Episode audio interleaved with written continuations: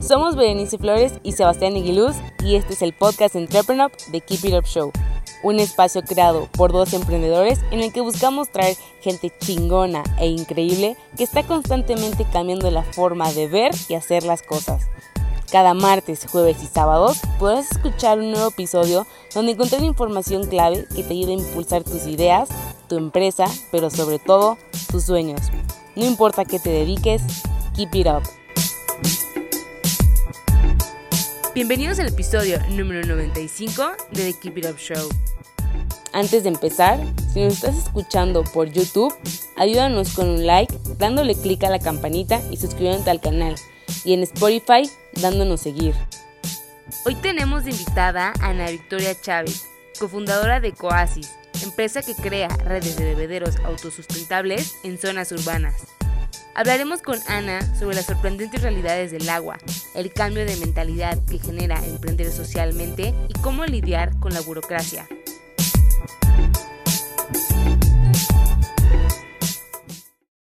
Hola, muy buenas tardes y bienvenidos a otro episodio de The Keep It Up Show. Aquí Sebastián Aguiluz, cofundador y CEO de Entrepreneur, y estoy con Ana Victoria Chávez, cofundadora y directora operativa de Coasis. ¿Cómo estás, Ana?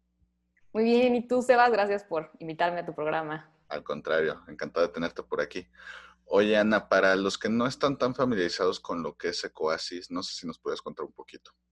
Ecoasis es una empresa que busca crear redes de bebederos autosustentables en zonas urbanas. Esto porque creemos que es un derecho humano básico tener acceso al agua.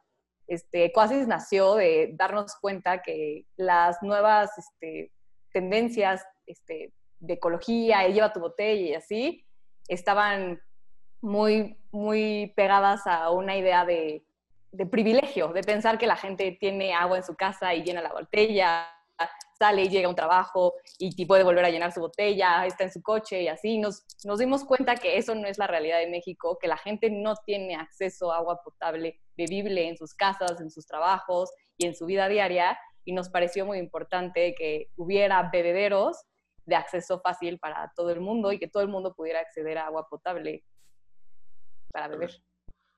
Oye, y esta demanda de agua que va creciendo, ¿cómo es que la nueva tecnología afronta esta demanda? Porque cada vez somos más personas y el agua en general pues, no es un recurso renovable.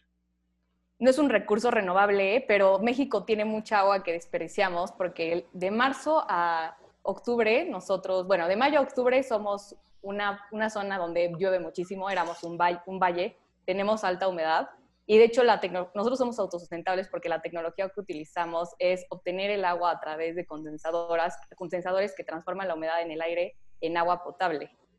Este, eh, eh, al principio del proyecto sí pensamos en obtener el agua de las tuberías y como tú dices, era cero sostenible porque no hay agua. O sea, esa agua la obtenemos de los maltos pluviales que ya se están terminando o de presas cercanas a la Ciudad de México y fue cuando hicimos como una investigación de qué, de qué manera sustentable podríamos obtener el agua y hacerla de acceso público. Y esa es la, la mejor opción porque el aire es de todos y el agua es de todos. ¿Qué son esas cosas que la gente no sabe del agua que si supiera de ella le sorprendería? Eh, bueno, acá hay cosas, por ejemplo, que creemos que el agua no es renovable porque siempre va a haber los mismos litros de agua en, en el planeta, simplemente cambian de forma o se contaminan pero el agua existe. Si hay 200 litros, siempre va a haber 200 litros de agua en el planeta. Ejemplo. La otra es que creemos que solo existe, creemos que solo existe una manera de obtener agua, que es literal tomándola de lagos o tomándola de mantos pluviales o tomándola del lugar donde ya existe, pero hoy existe mucha tecnología que nos permite obtenerla de otras formas.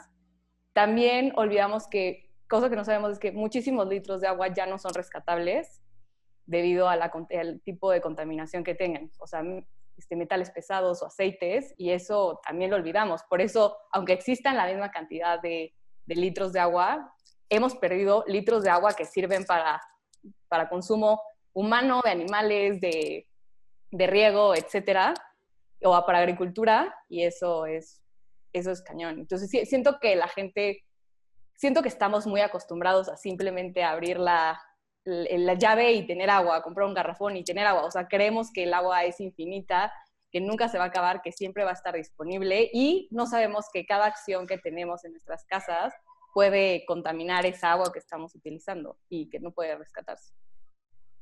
Perfecto.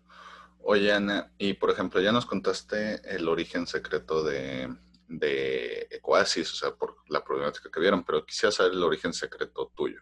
¿Siempre quisiste ser emprendedora? Cuando viste esta problemática decidiste hacerlo? ¿Cómo fue?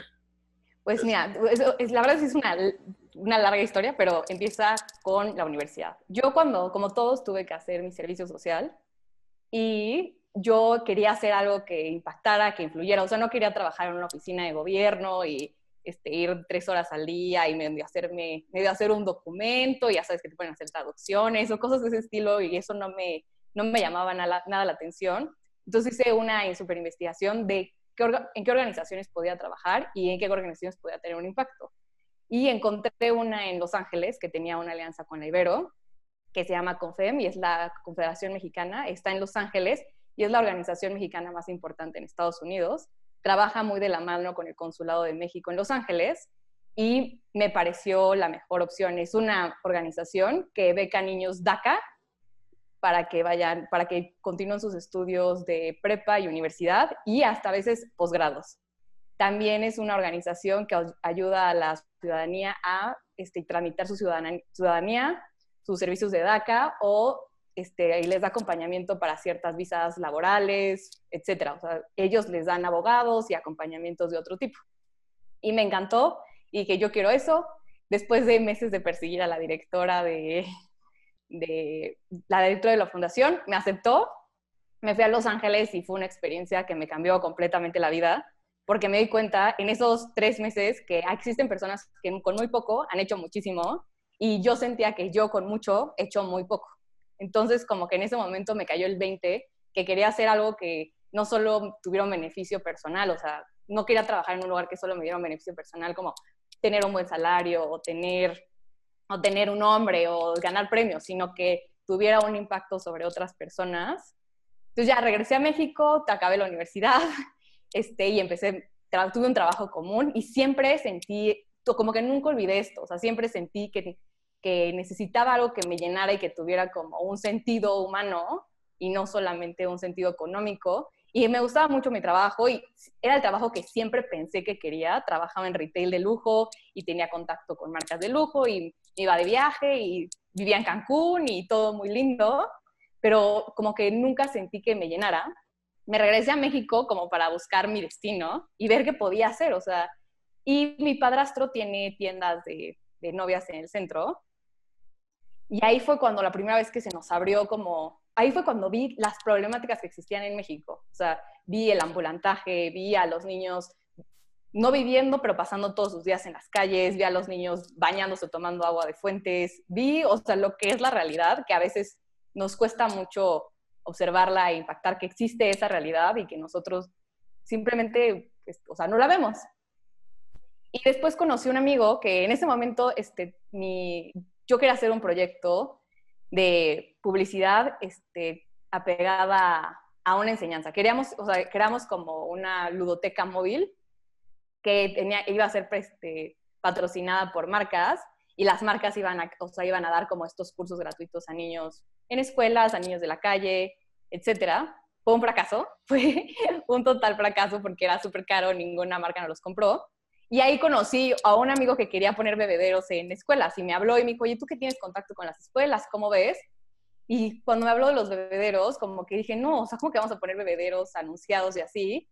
Y, como, y fue cuando dijimos, ¿por qué no hay bebederos en la Ciudad de México? Y si hay bebederos, ¿dónde están? Hicimos una investigación, llamamos a, y, literalmente este, pedimos nuestra solicitud de, eh, para que nos dijeran qué pasaba con los bebederos en la Ciudad de México, cuánto se había gastado, cuántos sirven qué mantenimiento les dan. Todo eso, esa información es pública para todo el mundo y la puedes solicitar. La solicitamos y nos dimos cuenta de muchísimas cosas, de que los bebederos no servían, no les daban mantenimiento, no tenían filtros, y fue como, ¿por? Y ahí fue cuando, cuando empecé a observar con mucho más análisis y con mucho más detenimiento y con mucho más este, reflexión lo que estaba pasando con el agua. Y fue cuando me di cuenta de esto. nosotros pensamos que todos llegan a su casa, llenan su vaso, llegan a su oficina, tienen un garrafón, llegan o sea, toman ese garrafón y todo el tiempo pueden no depender de tomar agua, este, de tomar agua embotellada. Pero eso no es una realidad. También investigué, o sea, investigamos más a fondo y tomar agua embotellada significa más del 10% del ingreso de una familia normal. O sea, la compra de garrafones y compra de agua en 600 o un litro y por eso se compra tanta agua adulterada en México, porque es un gasto muy fuerte para una familia o toman agua de la llave. También nos dimos cuenta que el agua de la llave en México tiene metales pesados porque no se les da mantenimiento a las, a las, este, a la tubería. Entonces hay muchas tuberías rotas que cortan una con otra. Entonces, en algunas zonas que tengan fábricas, etcétera, el agua que llega no es limpia. Todo depende claramente de la zona, pero el agua que llega es todo menos limpia. Entonces, ahí fue que nació Ecoasis y, y después hicimos una investigación sobre dónde obtener agua y fue cuando dijimos, tenemos que poner este, tenemos que ponerle condensadores y tenemos que asegurar que esto funcione en la Ciudad de México, porque literalmente no hay agua y lo más importante es que la gente no tiene acceso a agua potable bebible, que es un derecho humano básico, porque somos 70% agua y lo requerimos para sobrevivir. Y así, esa fue como, esa es como mi historia más o menos. Súper bien. Oye, y este cambio de quiero vivir, bueno, quiero trabajar y dedicarme a marcas de lujo, ahora quiero darle seguramente el recurso más importante para la vida en el mundo. Pues es, es un gran cambio. ¿Qué cambios has sentido que te han generado a ti este hecho de pues, este giro de carrera, este giro de empleada a emprendedora, etcétera? Pues cuando eres empleada, la verdad, o sea, mi papá es emprendedor y siempre decía, para los empleados la quincena es el mejor día y para los, este, para los emprendedores es el peor día. Y es, eh, totalmente. Y es un salto, o sea, pierdes cierto, sí, pierdes seguridad, que a veces la valoramos mucho y, y es, está muy bien, pero perdemos seguridad, pero para mí le dio mucho más sentido a mi vida. O sea, no era como que me sentía vacía, pero sentía como, ¿y esto qué? O sea, ok, perfecto. O sea, no sé, una vez gané un premio, este, con, o sea, gané un premio con una de las marcas que trabajaba porque hicimos como la mejor campaña en todo el Caribe. Y al final del día decía, ok, sí, gané aplausos, vendimos más cosas, pero ¿y eso le aportó a alguien algo? O sea, ¿alguien realmente se aportó algo al planeta, a las personas, o simplemente es algo momentáneo que nos dijeron que eso es lo que necesitamos, pero no es real? Entonces, eso también, o sea, como, como que sentía que mi vida no tenía tanto sentido y que no tenía una meta clara y que no estaba aportando. Entonces, obviamente en el mundo del emprendimiento ha sido también muy complicado porque es un proyecto muy grande que iniciamos sin saber a qué nos metíamos, qué tomaba, cuánto íbamos a necesitar dinero, este, cuándo íbamos a obtener un sueldo base, cómo, o sea, ni siquiera teníamos idea cuál iba a ser el modelo de negocio, simplemente queríamos hacer como, queríamos, nos dimos cuenta de esta problemática, nos fijamos en esta problemática y buscamos una solución. Y ha ido transformándose, ha ido cambiando, ha ido pasando por muchas fases, hemos cometido errores y los hemos este, arreglado, no la hemos jugado y, y hemos perdido y ganado, o sea, y creo que el cambio más importante ha sido perder como seguridad financiera, que eso es un paso difícil, pero que a veces lo tienes que hacer para seguir tus sueños. Oye, Ana, y por ejemplo, en estos aprendizajes que tú mencionas, supongo que uno fue de que la realidad es que uno no puede nada más dar agua porque necesita licitaciones, necesita permisos de la ciudad, o sea, no puedes nada más llegar y decir el agua es de todos, aunque debería de ser el agua es de todos. ¿Cómo es esto como emprendedor cuando tu cliente es el gobierno o cuando alguien con quien, digamos que no te puedes quitar de, de la ecuación, es el gobierno en un país donde normalmente esos trámites son muy lentos? Pues han sido muy lentos, de hecho, de entrada, yo tenía, vamos, tengo, o hablando de la realidad, yo tengo un aliado que es muy grande, que es mi mamá. Mi mamá es la otra fundadora y es mi socia. Y mi mamá, teniendo una carrera mucho más amplia, ya tenía cierto contacto con gobierno, aparte de que otro, otro tipo de contactos. Yo creo que Ecoasis no existiría si no hubiera una persona en el equipo que, tiene, que ha tenido los contactos para llegar a las personas indicadas para abrir puertas. Porque una realidad en México es que si no conoces al director de SACMEX, no avanzas. Si no conoces al director de... Porque no hay un camino fijo. O sea, existe un camino fijo que lo pensamos y creemos que existe, pero no es un camino fijo. Entonces, con el gobierno ha sido, no ha sido complicado realmente, porque ya que logramos llegar al punto donde nos pidieron una solicitud de, estos son los documentos que me, tienes que entregar, pues ha sido fácil, pero llegar a ese punto significó mucho desarrollo de, un, un, literal, una red de contactos que llevó un año para llegar a ese punto. O sea, lo primero que tienes que hacer es ir a eventos, o sea, tienes que ir a eventos de agua, tienes que ingresar totalmente al lugar donde quieres estar, ok, yo quiero ser parte del movimiento del agua, entonces voy a conocer a todas las personas que están en agua, todas las personas que están en mis cuidas en este tema, para poder llegar a la persona indicada. Y la verdad, o sea, como que siempre he tenido esta reflexión con mi mamá y, y lo, lo pensamos, decimos, a veces para la gente joven es muy complicado empezar un negocio en México porque necesitas una gran red de contactos para avanzar. No digo que es imposible, pero sí la requieres y siento que eso ha sido nuestro apoyo. Y no, y esta red de contactos, a veces tienes que, algunos son amigos, algunas son personas que te hacen simplemente un favor, algunas personas son que le mandaste un WhatsApp, también te tienes que atrever a mandarle un WhatsApp a esa persona que te pasaron el contacto y decirle, hola, soy Ana Victoria y soy cofundadora de Coasis y quiero hacer esto.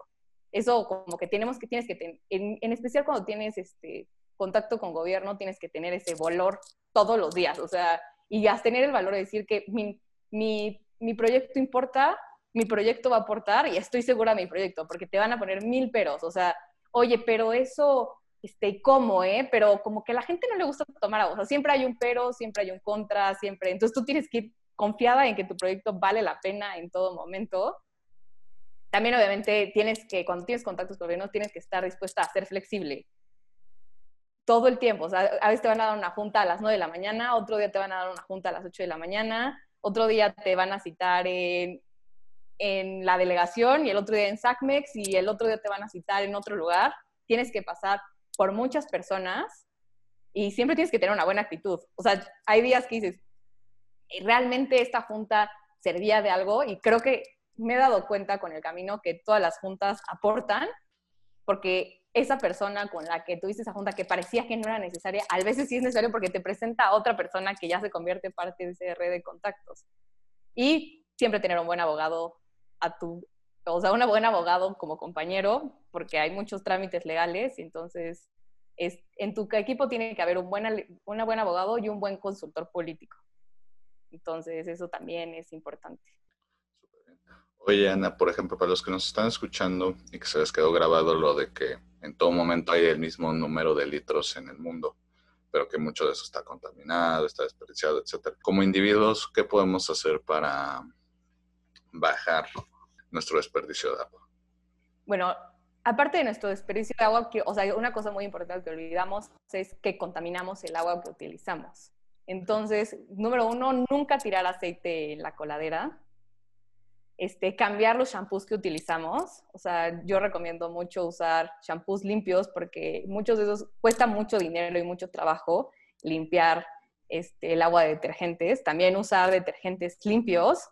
Este, este los alimentos tampoco tirarlos en la coladera, sino hacer composta, tirarlos en la basura. Hay muchas, bueno, lo peor sería tirarlos en la basura, lo mejor sería compostarlos, no tirarlos en el lavabo, o sea, cuidar lo que, a veces creemos que como que todo lo tiramos o al lavabo o todo, como que creemos que simplemente desaparece y no desaparece.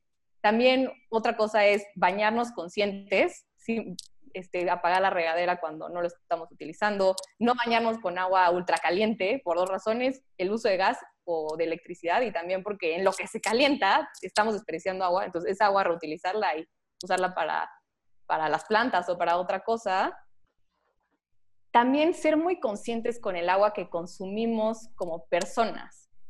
O sea, el agua embotellada que consumimos es agua filtrada que se robó de otra persona.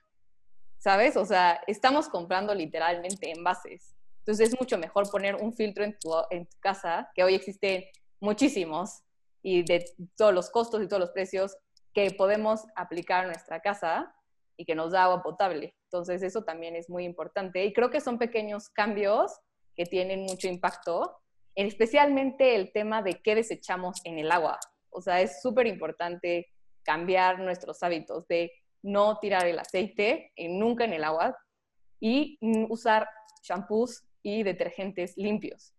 Oye, Ana, y por ejemplo, tú mencionabas antes que tu socia es tu mamá, eh, y supongo que es un poco interesante estar en un emprendimiento con la dinámica de madre-hija. Para las personas que quieran emprender justamente con algún familiar directo, ¿tienes algunos tips que les quisieras dar al respecto? Pues el tip que todo el mundo te da es separar vida personal con trabajo, pero la realidad es que eso es imposible. Entonces, mi tip es siempre mantener una, una relación de respeto y tratar, sí, de no mezclar los enojos personales con los enojos laborales. Chance no puedes dividir la vida, pero sí puedes dividir esos enojos y no tomarlo personal. O sea, nunca tomar personal lo que está ocurriendo con el trabajo, porque tener discusiones o no pensar de la misma manera en el trabajo no significa que te quieras menos, que te respetes menos, simplemente tienes diferentes opiniones. También siento que con mi mamá ha sido fácil porque con mi mamá siempre he tenido una relación de adultos, o sea, como que con mi mamá no tuve que romper esa barrera donde creen que eres el niño chiquito. O sea, mi mamá siempre me ha tratado como un adulto y ha tomado mis opiniones como un adulto y creo que eso ha funcionado mucho a que la relación funcione. Y pues, y como yo como adulto tengo que compartirme como adulto y no tener como berrinches de hijo, o sea, de yo quiero mamá, o sea, no, hay que ser muy conscientes de que somos adultos, que es un negocio que va a haber discusiones, va a haber este, opiniones diferentes, va a haber momentos difíciles y lo tienes que enfrentar. El lado bueno de tener a tu mamá como socia es que tienes paz y seguridad todo el tiempo, porque es una persona que siempre ve por lo mejor para ti.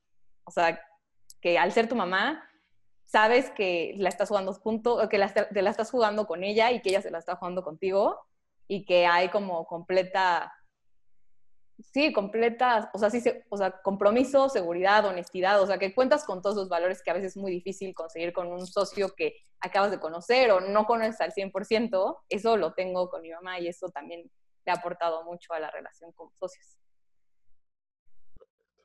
Oye, Ana, y para ir terminando, a todos los invitados de The Keep It Up Show les pedimos tres sís y tres nos para los emprendedores, es decir, tres mandamientos y tres pecados capitales, tres cosas que un emprendedor debe tratar de hacer sí o sí, y tres cosas que debe evitar a toda costa. Para ti, ¿cuáles serían los tuyos? Mis tres sís es, número uno, tener un buen equipo. Este, ser fiel a tu objetivo y misión y propósito siempre, en especial ser fiel a tu misión. O sea, eso es básico en todo momento. Y mi otro tres sí es estar dispuesto al sacrificio financiero que significa ser emprendedor. O sea, si no estás dispuesto, creo que no des el paso y la vida, y ya, o sea, sería uno. Mis tres nos es, pues, sé muy consciente, o sea, cuando empiezas la vida como emprendedor, tienes que ser muy, muy consciente respecto a tu lista de gastos personales y de tu emprendimiento. Este, otro no es, no, no pierdas tu camino por escoger el camino fácil, porque eso mucho pasa en el emprendimiento, o sea, como que dicen, esta persona te va a ayudar, o si haces esto, va a ser mucho más rápido, o sea, siento que, no sé si pasa en todas partes, pero en México se ocurre mucho, y siento que no lo pierdas, o sea, tú sé consciente y sé muy fiel a ti mismo y no pierdas nunca esa perspectiva por escoger el camino fácil. Y número tres es, tienes que estar, o, sea, no te desanimes. O sea, va a haber días de fracaso, va a haber días que pierdas, pero siempre existen como soluciones. O sea, literalmente, no sé si fui repetitiva con las tres cosas, pero como lo que me, o sea, como que los tres no se engloban en, no te pierdas a ti mismo, no pierdas este, tu drive interno y no elijas el camino fácil porque es el fácil. O sea, eso creo que es lo más importante. Oye, Ana, para los que quieran saber más de Coasis, quieran contratar sus servicios, etcétera, ¿dónde pueden encontrarlos en línea? Me pueden encontrar en Twitter como anavi710 o, y mi correo personal también es anavictoria.cpz.gmail.com y siempre estamos disponibles para cualquier duda ahí. Perfecto. Oye, Ana, pues nada más quiero agradecerte por tu tiempo. Espero te la hayas pasado también como nosotros y como dice el programa, keep it up. Perfecto, muchas gracias. Si te gustó el episodio de hoy, recuerda que puedes escucharnos en Spotify y YouTube y para más herramientas de estos temas, estamos en Instagram y Facebook como arroba entrepreneur. Si quieres seguir a nuestro invitado de hoy, te dejamos en la caja de descripción sus redes sociales y datos de contacto. Gracias por escucharnos y nos vemos en el próximo episodio. Recuerda, keep it up.